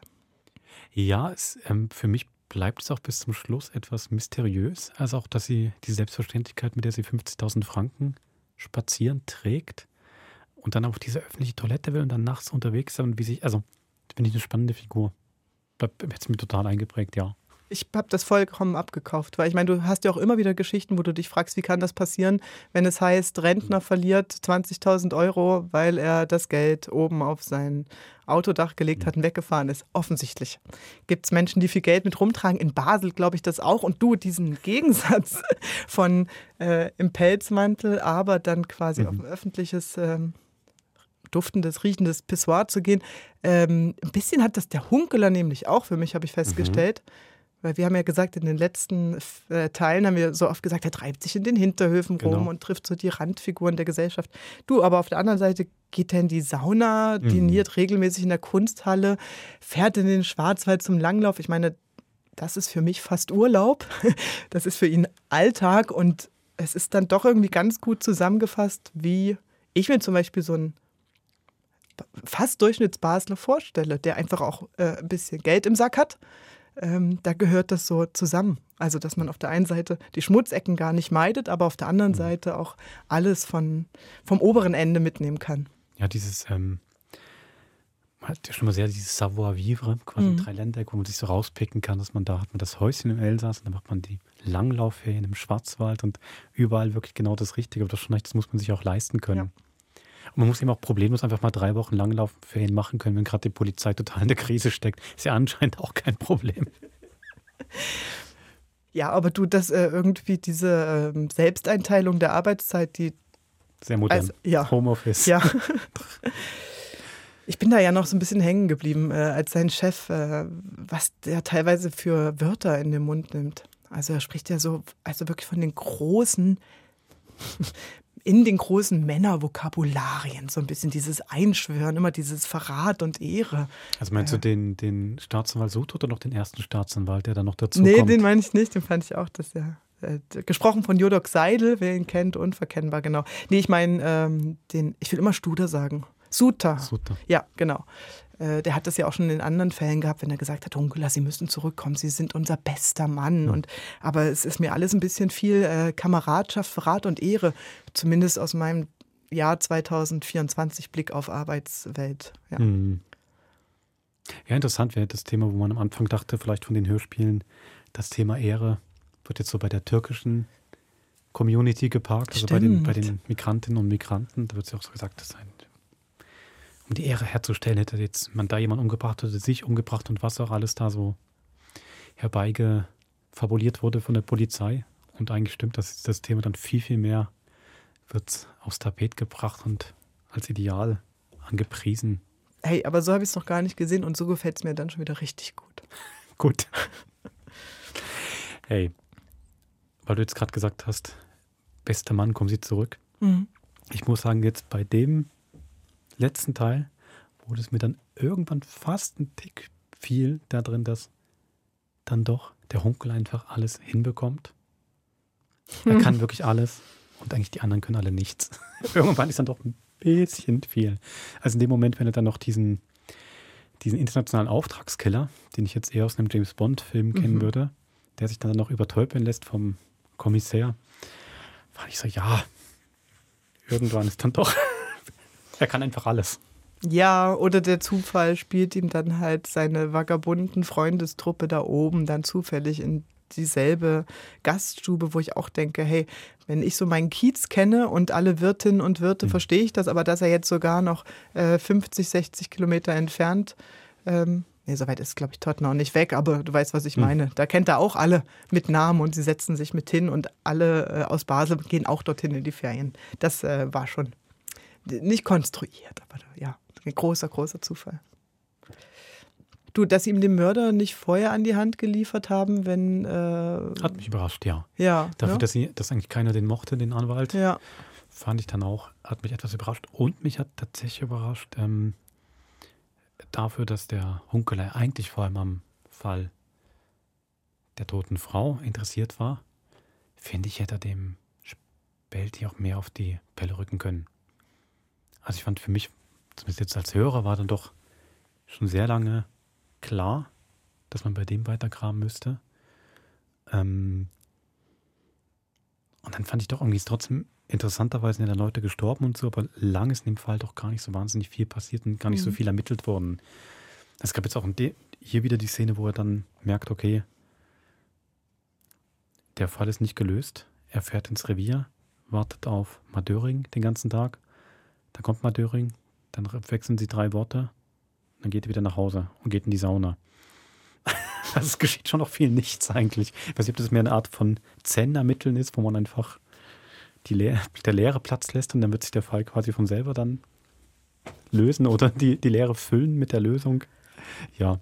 Ja, wir haben es ja gesagt, ne? Ich glaube, nach der ersten Folge, dass äh, der Krimi nicht unbedingt in seiner fortschreitenden Entwicklung im Mittelpunkt steht. Aber du, hey, dass der Spelti nicht, äh, dass dir der schon so früh als Verdächtiger hängen geblieben ist, äh, ist bei mir gar nicht, weil er, ich dachte, der ist halt eine von diesen schrägen Figuren in diesem Panoptikum, mhm. wie auch äh, der tote Maler eins war mhm. oder der Dirigent ähm, oder jetzt eben dieser äh, Reiseleiter, dieser Fritz Stampfli. Da tauchen ja viele Namen mhm. und kurze Figurenumreißungen mal so auf, ohne dass die weiterverfolgt sind. Also für mich ging das. Ah, ich glaube, für mich war es in dem Moment, wo gut. gesagt wurde, also durch die Szene, wo er jeden Abend den Bauchtanz macht, Aha, dann ja. auch immer wieder, wie er gab es doch immer wieder verschiedene Meinungen, ob er denn nun ähm, Erfolg bei Frauen hätte oder nicht. Mm, das stimmt. Und vor allem die Info, dass er halt viel in der Szene oder bei Leuten, die sich eigentlich keinen Anwalt leisten können, doch für die arbeitet. Dann mhm. dachte ich schon, okay, war nicht von Anfang an klar, dass er der, der Toten wirklich helfen wollte oder zumindest versuchte damit mhm. den Umgang mit ihr zu bekommen. Aber ja, da gab es für mich schon so viele Indizien und dann mhm. hat man ihn doch nicht so richtig gehört und nicht gesehen. Mhm. Fand ich jetzt schon. Mhm. Ein Glück gibt es Liebe als Motiv, ne? Sonst, das muss eine sehr begehrenswerte Frau gewesen sein oder eine sehr liebenswerte. Oh, einfach genau. eine wahnsinnige Projektionsfläche. Ja. Also der eine, ja. der, der Reiseleiter, der gar nicht mehr, ganz, ganz schräge Szene auch, also nicht als Kritik, also schräger Typ, was ja. alles da rein projiziert, ja. sie befleckt und äh, unrein gemacht ja. und keine Ahnung was. Dann gibt der Hunkel immer ein bisschen gegen und sagt, ja, sie hat sich einfach gelöst. Mhm. War vielleicht doch gar nicht so schlimm. Also da gab es ja ganz, ganz, ganz viele Projektionsflächen. Ja. Von Männern wie Frauen auf mhm. die Tote, ja. Gut. Von einem Basler Original geht es nächste Woche zu einem Zürcher Original. Es gibt ein Wiederhören mit Musil. Genau. Da freue ich mich drauf. Bis zum nächsten Mod. Macht's gut.